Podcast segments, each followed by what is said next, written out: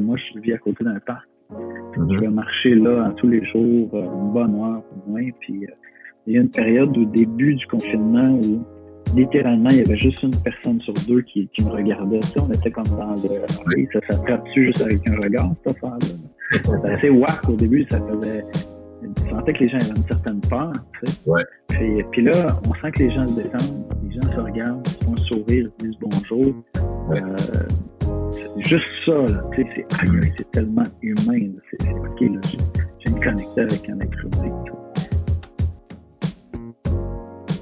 Bienvenue au podcast du Pub Socratique, où l'on brasse des idées sur la théologie et la spiritualité, la philosophie et les enjeux de société depuis 2015. Pour ce troisième épisode de notre série Répondre ou reculer devant la COVID-19, nous recevons Yannick Itier, pasteur de la vision et de l'enseignement à l'Église de l'Espoir à Longueuil et président de SOLA, l'itération francophone de la Coalition pour l'Évangile au Canada. Monsieur Itier nous offrira sa perspective pastorale sur ce qui est à promouvoir et à proscrire dans notre réponse personnelle et collective à la crise actuelle. Et maintenant, mon entrevue avec Yannick Itier. Ben Yannick, merci euh, d'être avec nous aujourd'hui euh, à ce podcast du Pub Socratique où on essaie de d'analyser de, à distance, naturellement, là, la question de la COVID-19 euh, d'un point de vue pragmatique, d'un point de vue pastoral, vu que toi, tu, tu es pasteur à l'Église de l'Espoir de Longueuil, euh, puis euh, tu as été impliqué dans beaucoup de, de mouvements de euh, théologiques et autres, je pense, dans les dernières années. Euh, ben, Peux-tu nous dire depuis combien d'années tu es à l'Église de l'Espoir?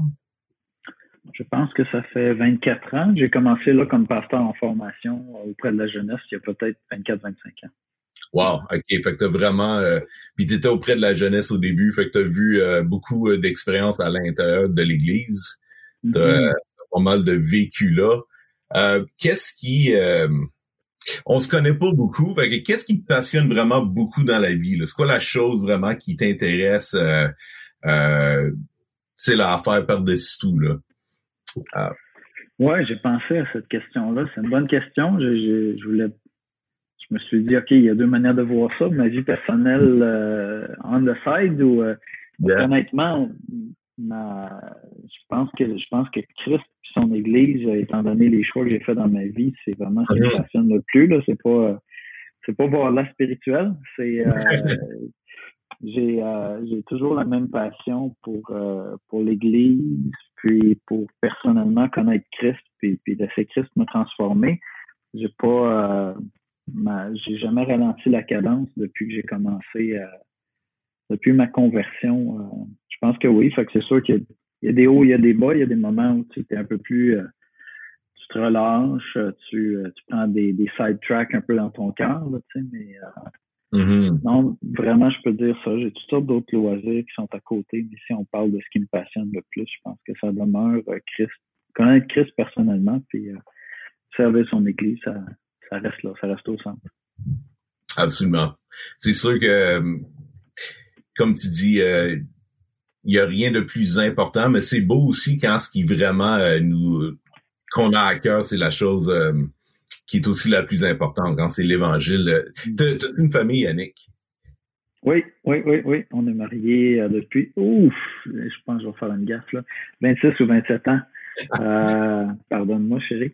Puis euh, on a deux enfants, deux, adultes maintenant, 22 et 20 ans. Fait que oui, oui, on a une belle famille. Une, jeune femme de, de 22 ans, puis un jeune homme de 20 ans qu'on aime énormément. OK. Ouais, qui ont bien connu l'Église aussi, qui ont grandi au milieu de l'Église, tout à fait. Ah. Merveilleux. Ben, j'imagine que dans les questions qu'on va aborder un peu, là, euh, qui sont pragmatiques, c'est sûr que c'est toujours très différent, euh, dépendant de notre contexte, euh, l'âge qu'on a, les choses qu'on vit. Puis je voulais te poser la question, toi, autant dans ta famille qu'auprès des gens avec qui tu travailles dans l'Église, c'est quoi les, les plus grandes difficultés que, que tu vois là? C'est quoi les luttes c'est vraiment qui viennent à la surface le plus dans le contexte de la pandémie, de l'isolement qu'on a en ce moment? Je pense que c'est les relations. Je pense que c'est les personnes. Euh, je pense que c'est la, difficulté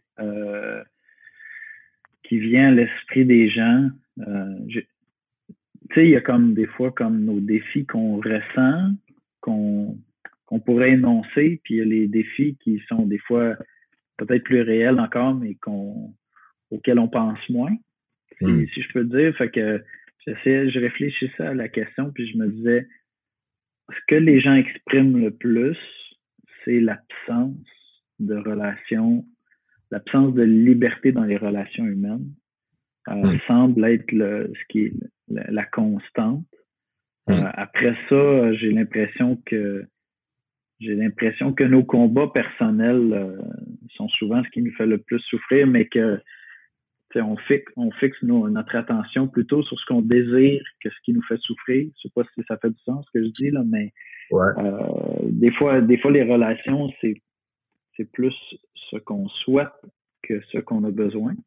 Euh, mais définitivement, les relations nous manquent. Je pense que une des choses qui me frappe, c'est que les technologies sont extraordinaires, mais euh, Dieu nous a créé esprit dans une super technologie qui est le corps humain.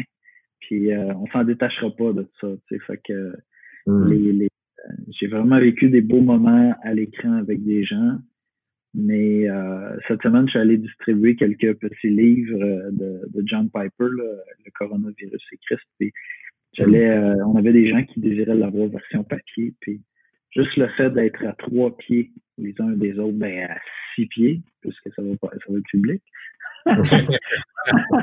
Mais euh, juste le fait d'être à distance les uns des autres, sans même se toucher. Il y a une dame âgée, je suis allé visiter, elle restait en haut de l'escalier. Euh, je voulais pas la contaminer ou quoi que ce soit, mais mm.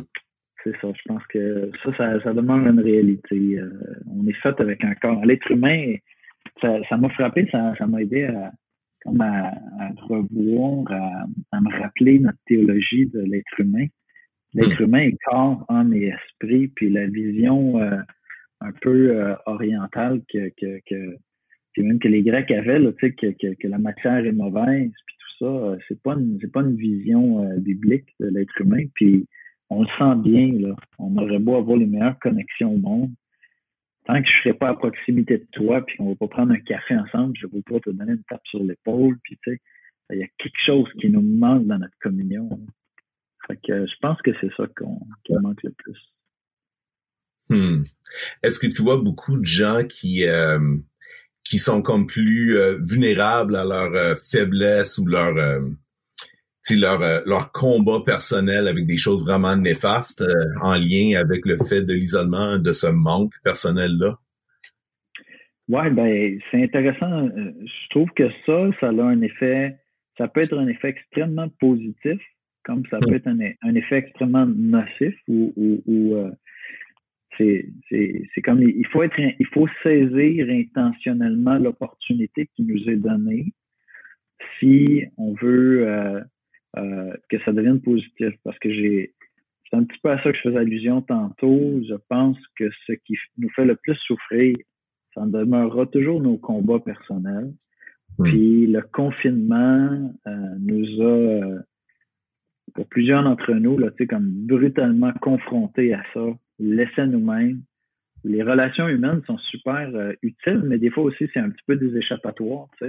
Un hmm. peu comme aujourd'hui, euh, euh, se brancher. Moi, je suis énormément de chaînes sur YouTube, je me tiens informé, j'écoute un paquet d'affaires, puis ça peut devenir une espèce de remplacement aux relations, mais tout ça, que ce soit de suivre des trucs sur, sur le web ou d'être avec des gens, ça peut, ça peut aussi être des fuites. À, à dire, ben là, je vais m'arrêter, puis euh, je vais faire face à moi-même, puis à mes angoisses, mon anxiété, mes défis. Fait que le confinement, ça a été comme un, frein très brusque là, pour tout le monde. Puis euh, moi-même, la première semaine, j'ai réalisé à la fin de la semaine, j'étais comme anxieux, tu sais. Puis ça, c'était surtout l'inconnu au début, mais après ça, il y a eu comme un OK, il faut que je prenne un rythme pour vivre un petit peu plus avec moi-même. Euh, parce que de toute façon, je vais passer plus de temps avec moi-même. Hmm. Euh, ça peut être une super belle opportunité hmm. d'entendre nos peurs, nos fuites, nos convoitises, nos, nos amertumes, je sais pas, peu importe. Mm-hmm. Euh, comme ça peut devenir lourd, ça peut devenir une pierre d'achoppement parce que tu es seul avec toi-même et ta tête, plus souvent. Même si tu vis dans une maison, euh, tu sais, comme, mettons, tu es une famille puis que tu es huit dans une maison, ben, tu es confiné, tu es isolé du reste du monde. Puis à un moment donné, tu n'en peux plus d'être huit ensemble, fait que tu vas t'isoler des huit, des hmm. sept autres pour être encore plus confiné parce que là, ouais. euh, normalement, on peut au moins changer de personnage, on va, on va, changer de player autour de la table. Tu sais. Ouais. fait que, euh, fait que c'est ça. Je pense que c'est une belle opportunité, mais je, je, vois des gens qui le vivent mieux que d'autres. Il y en a que je sens qui saisissent l'opportunité de grandir malgré les hauts et les bas. Puis il y en a d'autres qui, euh, c'est ça, c'est lourd, c'est lourd. Puis je pense qu'il y a de la détresse. Il y a de la détresse psychologique. On, on en entend, on en voit. Nous, on en rend compte euh, dans nos échanges avec les gens dans l'Église. Ouais, ouais.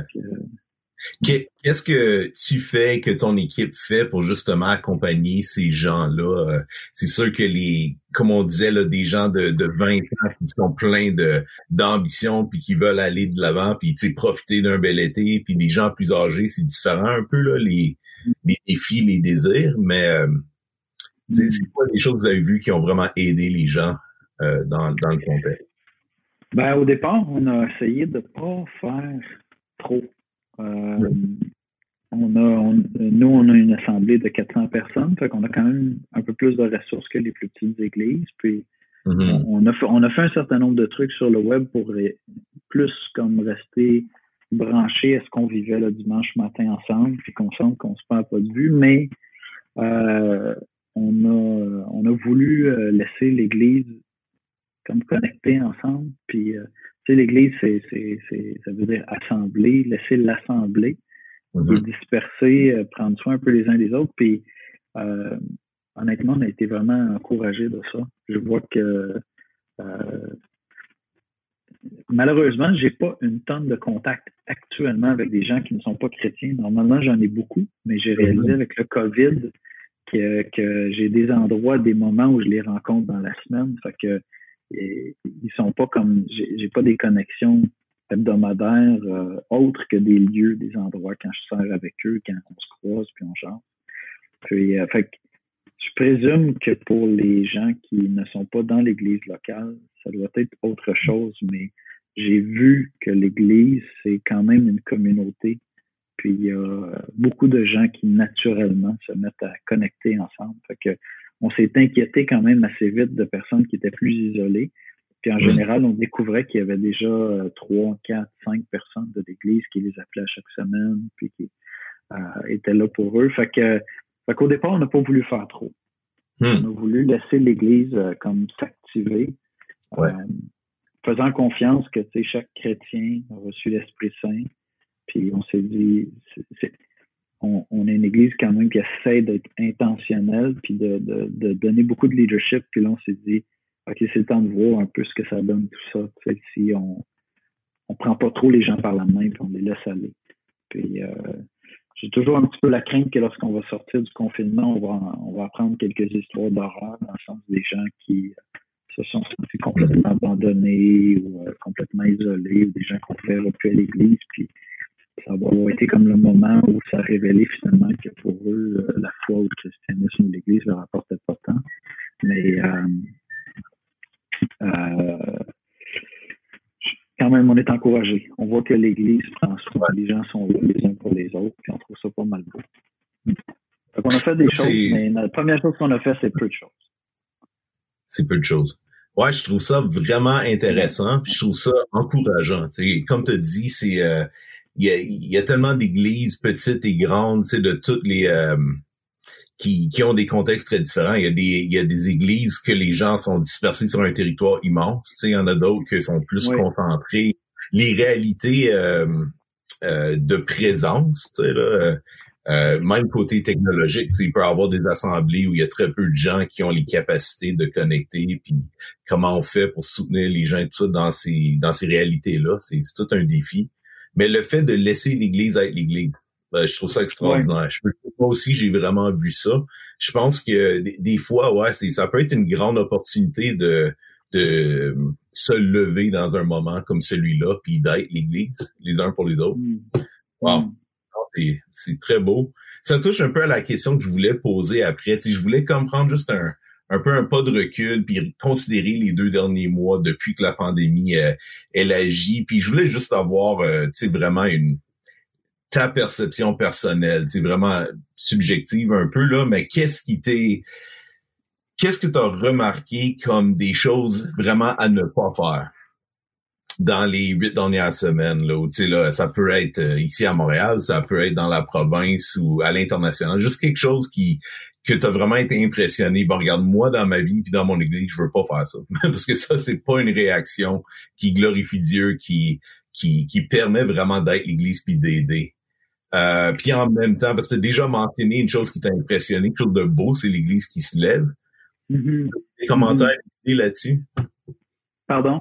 Des commentaires?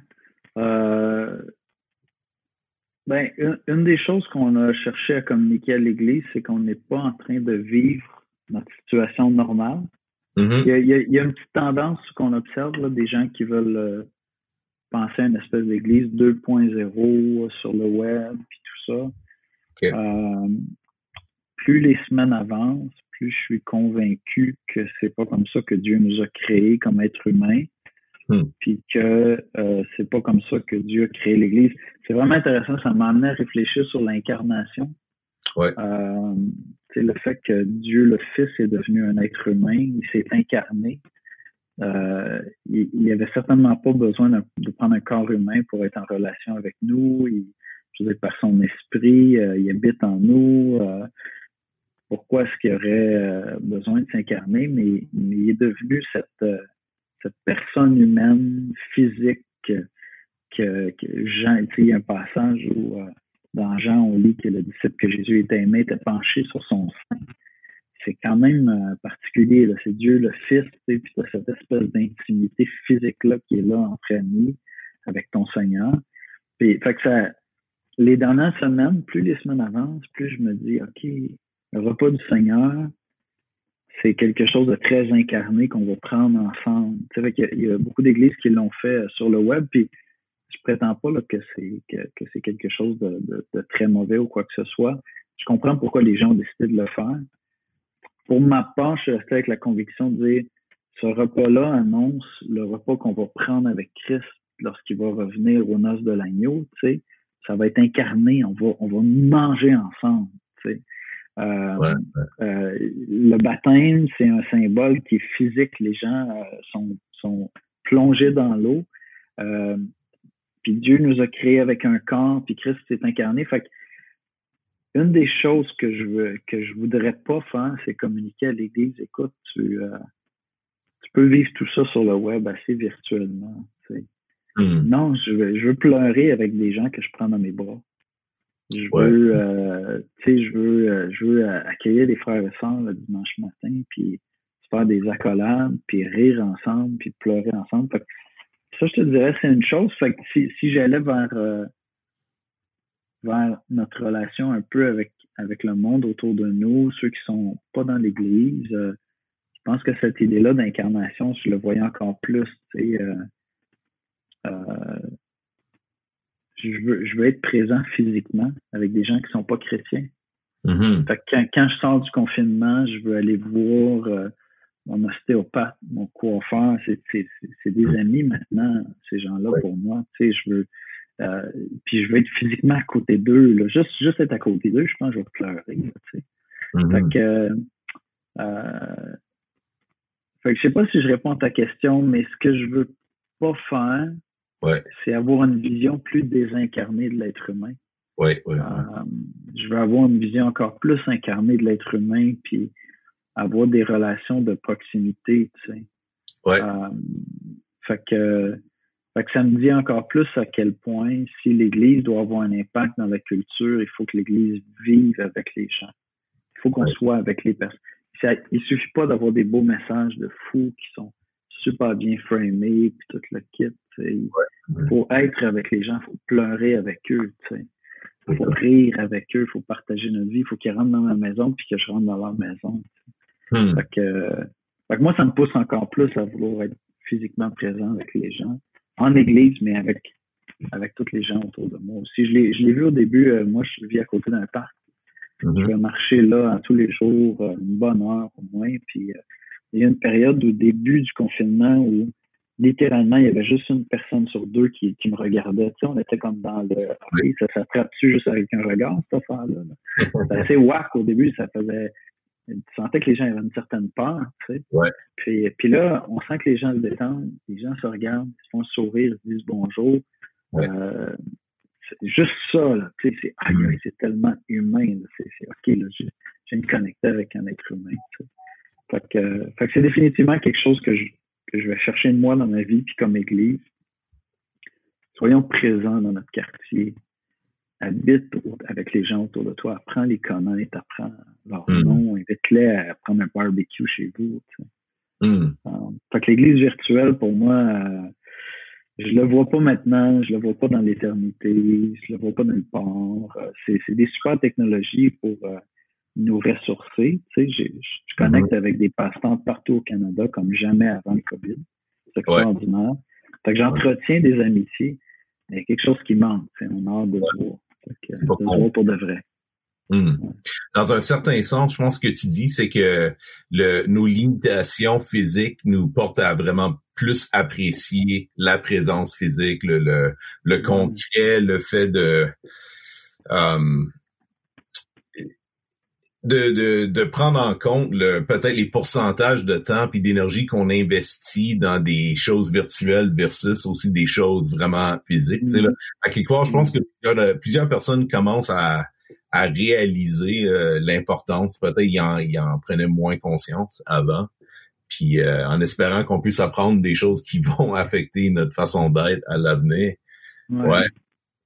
Ah, c'est non, c'était c'est très intéressant. Puis ça me porte à, à vraiment euh, une des questions qu'on voulait vraiment faire avec la série de podcasts qu'on fait ici sur la COVID-19 au Pub Socratique. On voulait euh, un peu poser la question, tu sais, euh, il y a plusieurs chrétiens qui veulent en faire faire un peu plus maintenant. Ils, ils aimeraient le faire.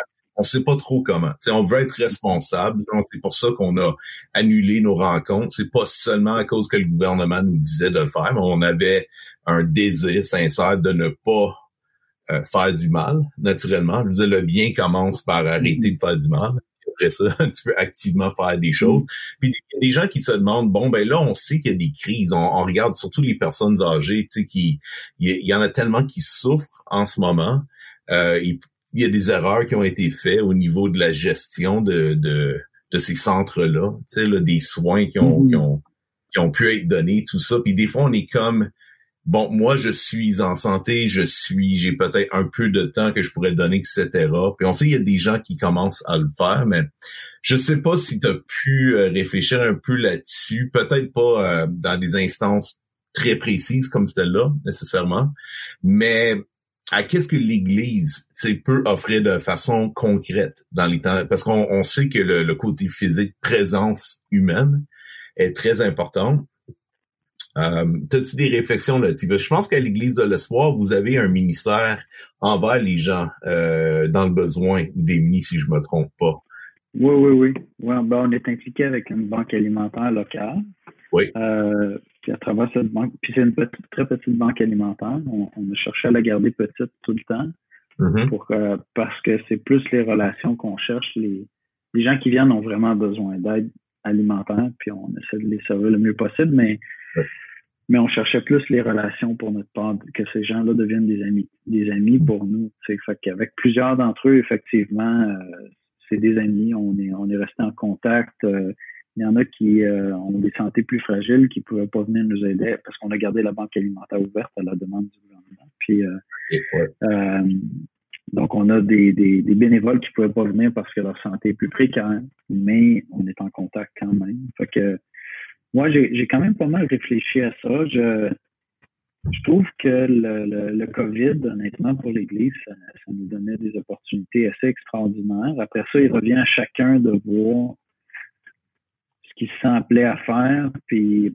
je dirais peut-être un peu le courage, parce que c'est sûr que c'est c'est préoccupant. On a, il y a tellement d'histoires d'horreur qu'on voit dans les médias que là, tu dis, si je sors puis je m'en vais aider, je vais peut-être, peut-être la fin, là, tu sais. Fait que, Ouais. euh, mais, mais euh, une des choses qui m'a frappé euh, dans mes réflexions sur la culture puis sur l'Église à, à travers les dernières semaines puis les derniers mois, c'est euh, dans le Nouveau Testament, aimer prend particulièrement la forme du service.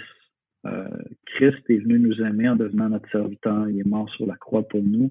Fait que je pense plus fort que dans tout le reste de la Bible que, il, y a, un changement de, paradigme un peu lorsqu'on arrive dans le Nouveau Testament. Aimer, c'est vraiment être un serviteur. Et euh, au Québec particulièrement, on vit dans une culture où le christianisme est, il y a quand même beaucoup, beaucoup de préjugés. Euh, euh, nous, on le voit, on, fait des démarches avec des instances gouvernementales pour le déconfinement, puis euh, quand, quand, le gouvernement nous répond, il nous dit, ben écoutez, là, il y a, il y a, il y a les cinémas, puis il y a les églises, fait que suivez ça, puis, tu sais, on, est, on fait partie de la catégorie peut-être des loisirs. La religion, ça fait partie des loisirs ou quelque chose. Fait qu'il y a une espèce d'incompréhension dans le dialogue, tu sais, puis c'est assez, assez troublant.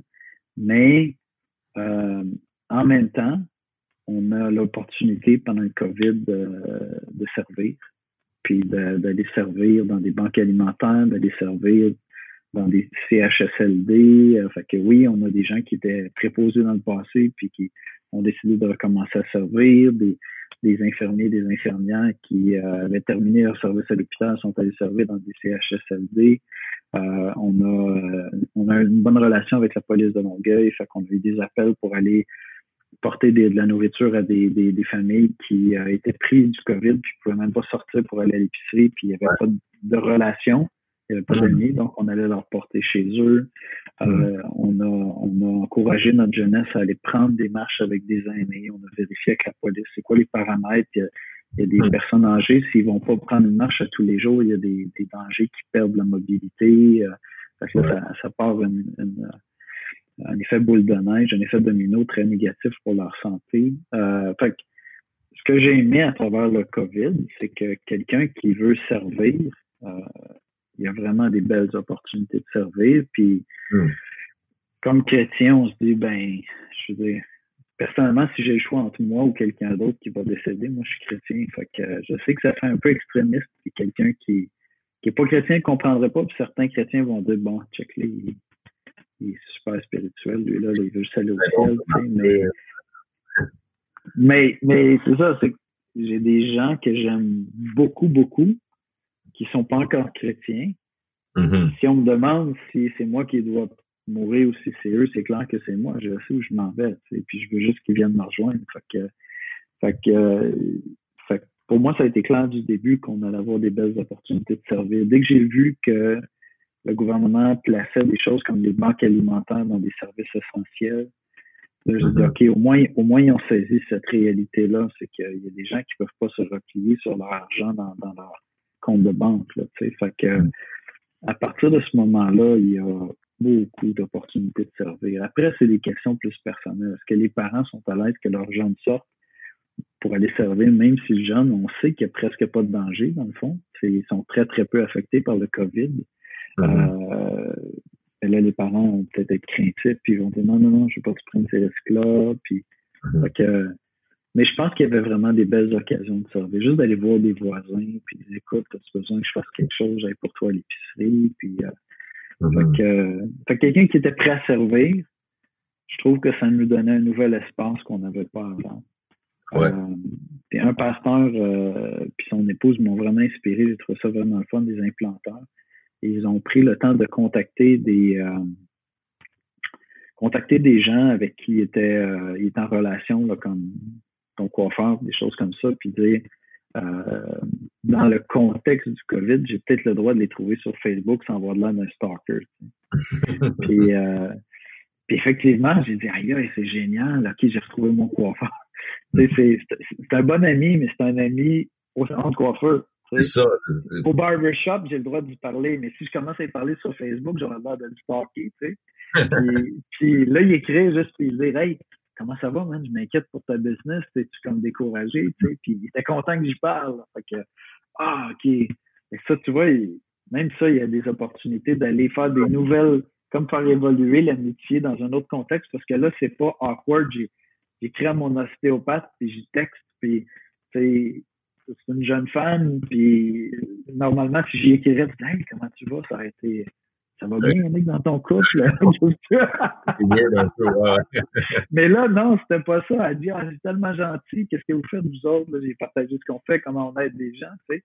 Fait, mm-hmm. que notre, notre amitié peut évoluer dans le contexte du, COVID comme ça peut pas possible autrement. Fait que, je trouve qu'il y avait des, je trouve qu'il y a des belles opportunités. Il faut juste comme penser un peu en fonction de service. Nous, pour nous, souvent, les amitiés, c'est comme une connexion relationnelle, tu sais. On veut connecter, euh, comment ça va, puis juste être là, mais des fois, cette porte-là demande comme un autre contexte. Mais si tu dis, comment je peux te servir? Qu'est-ce que je peux faire? Ça ouvre toutes sortes d'avenues, puis il y a tellement de gens qui ont peur dans les circonstances. Quand tu vois quelqu'un qui s'en va au volant avec son masque et est tout seul dans l'auto, là, tu te protèges de qui au juste? Ouais. C'est ça dans ton champ, tu sais. Ça parle de la peur, la peur que les gens ont. Fait que si tu acceptes d'être un serviteur, je pense qu'il y a plein de choses qu'on peut faire. Ah, ça, c'est vraiment bien. Ouais, ouais. Ah, j'aime ça au bout. Le, le fait que le fait que tu disais des gens qui avaient un cœur euh, prédisposé vers le service, puis qui avaient déjà l'avantage qu'il y avait, c'est qu'il y avait déjà une banque alimentaire, je pense, du côté de l'Église de l'Espoir. Des gens qui étaient connectés dans des dans des services que même si le gouvernement reconnaît pas l'Église comme étant un service essentiel, c'est dans le côté des loisirs, dans le sens que tu fais ça dans ton temps privé, là, tu sais, puis c'est vraiment non essentiel, le côté spirituel, on pourrait dire, ils reconnaissent le concret quand même comme étant quelque chose d'essentiel. Puis, dans notre foi, quand même, je pense que c'est ça, c'est ça que l'Église en a besoin de plus développer, c'est l'interaction entre les deux. Des fois, là, c'est le ça, ça, ça touche à même le, côté incarnation que tu parlais tout à l'heure. ça, je pense que dans notre théologie, là, s'il y a de quoi à redécouvrir, c'est certainement qu'est-ce que ça veut dire d'être incarnationnel, le fait que Dieu même est relationnel dans la Trinité, puis qu'est-ce que ça veut dire pour nous et tout ça. Là. C'est tout des et j'espère que ces portes-là, euh, il y a beaucoup de gens qui vont s'intéresser à les ouvrir euh, pendant les mm. années à venir. Puis je pense que ah ouais, c'est ben, moi je trouve ça vraiment très inspirant. Puis t'as as donné beaucoup d'idées de puis d'exemples de gens justement qui ont déjà trouvé des façons de servir. Puis euh, J'aime le fait aussi, tu as mentionné un peu à la fin, tu sais, cette crainte qui est là, qui est là, l'anxiété qui est qui est augmenté, qui est accru pendant un temps comme celui-ci. Puis on sait que l'espérance, la paix qu'on peut qu'on trouve en Jésus, tu sais, qui n'est pas magique, qui n'est pas instantané, qui n'enlève pas nécessairement notre euh, nos défis de santé mentale ou notre dépression, mais qui nous touche profondément et nous aide et c'est incroyable la guérison qui nous vient à travers Dieu.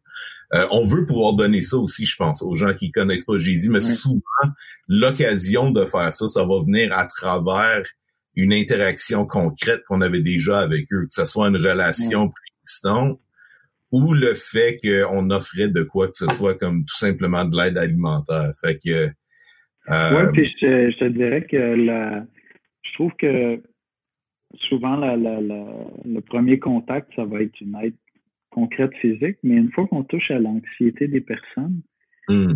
C'est rare les gens qui, euh, qui vont vraiment être mal à l'aise si je dis écoute, ça te dérange-tu si je prie pour toi? Hmm. je sais que tu crois peut-être pas, mais, j'ai à cœur de prier pour toi. Hmm. Puis euh, c'est fou comment les gens euh, tu sais, ils savent quelqu'un qui est pas chrétien ou même quelqu'un qui est pas croyant du tout, à qui je vais dire ça te dérange-tu si je prie là-dessus? Je sens que ça te stresse. Même si même s'il me disait ouais, Dieu n'existe pas, ça va le toucher que dans mon intimité à moi, mm-hmm. je pense à lui. Au minimum, ça va être une pensée. Mm. Fait, que, fait, fait, que je trouve que toute cette, toute cette question-là d'anxiété qui est omniprésente, on, le vit tous. Moi aussi, je vis ça. Euh, ça nous a donné quand même beaucoup d'occasions de dire aux gens, écoute, je, je prie pour toi, je prie là-dessus. Puis si c'est vraiment quelqu'un avec qui on a déjà eu des conversations spirituelles, on peut même prier avec, c'est comme là avec elle. Ça, ça prend plus d'intimité peut-être, puis un, rapport qui est rendu ailleurs, tu sais, mais, euh, mm-hmm. mais je trouve que les, les Québécois sont très réceptifs à cette idée-là qu'on prie pour eux. Euh, ouais. Ça les engage pas plus loin que accepter mon amour, tu sais, dans un sens. Ouais. Puis je pense que c'est important de, de voir aussi, je sais que dans les, euh, les conversations que j'ai euh, de temps en temps avec des étudiants aussi, des, euh, des gens plus jeunes dans la population, parler de choses spirituelles, c'est aucunement bizarre. C'est dans le sens que c'est même très intéressant pour la majorité. Mais c'est pas long avant que la question de quelle, quelle sorte de bien concret ça peut faire dans le moment présent. c'est pas long. C'est comme si si ça si c'est vraiment de quoi de vrai, euh, faut croire que ça peut changer de quoi aussi là, dans la vie actuelle. Fait que c'est c'est bien d'avoir euh, ces deux aspects-là de notre spiritualité actifs, je pense, en même temps. Exactement, exactement. Yannick, euh, je vais te laisser bientôt. Peut-être j'aimerais juste te donner euh, un mot de la fin. S'il y a comme une chose de tous les sujets qu'on a parlé, tout ça, là, juste de quoi que tu dirais que t'exhorterais, t'encouragerais euh, chaque croyant chrétien, personne qui veut aimer son prochain? Hmm. C'est quoi la chose première à faire dans, dans ce temps-ci? Je pense que c'est, euh, on doit jamais présumer que les gens n'ont pas besoin qu'on aille vers eux. Euh, fait que ça peut être un texto, ça peut être une connexion sur, euh, sur un média social, ça peut être un coup de téléphone. Euh, j'ai souvent fait l'erreur de penser que les gens allaient mieux qu'ils allaient. Puis je prenais pas des nouvelles, je pensais à eux. Hmm. Mais je faisais pas un reach out, tu sais. Fait que, fait que je pense qu'on doit jamais présumer ça. Je vais, je vais jamais assez juste comme dire, hey, Jérémy, comment ça va? comment ça se passe? Hmm. Fait que ce qu'on devrait faire, c'est juste prendre des nouvelles et être à l'écoute. Puis après ça, il y a plein de choses qui peuvent se passer. Hmm. Ben, merci Yannick. Merci pour cette parole-là. On va, je vais la mettre en pratique, puis euh, j'espère que beaucoup de nos auditeurs aussi. Euh, merci pour l'opportunité. C'est sympathique, puis bonne continuation. Merci. À la prochaine. Le podcast Hip Hop Socratique vous est présenté grâce à une collaboration entre Multicé, Mouvement Jeunesse et Pouvoir de Changement. Notre objectif est de cultiver l'esprit critique, l'écoute attentive et la prise de parole sensée, en donnant à chacun l'occasion d'interagir avec un enjeu ou un sujet d'intérêt actuel à partir d'une perspective de foi. Suivez-nous sur Facebook pour être informé de nos prochains épisodes et de la reprise de nos événements live.